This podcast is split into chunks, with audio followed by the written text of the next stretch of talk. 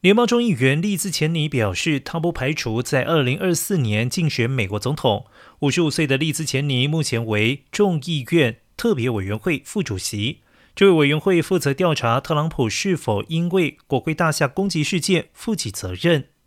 利兹钱尼告诉美国广播公司，像特朗普这样危险人，绝对不能够再次靠近白宫椭圆形办公室了。他认为，如果房地产大亨特朗普再次赢得二零二四年总统选举提名，他所属的共和党将无法生存。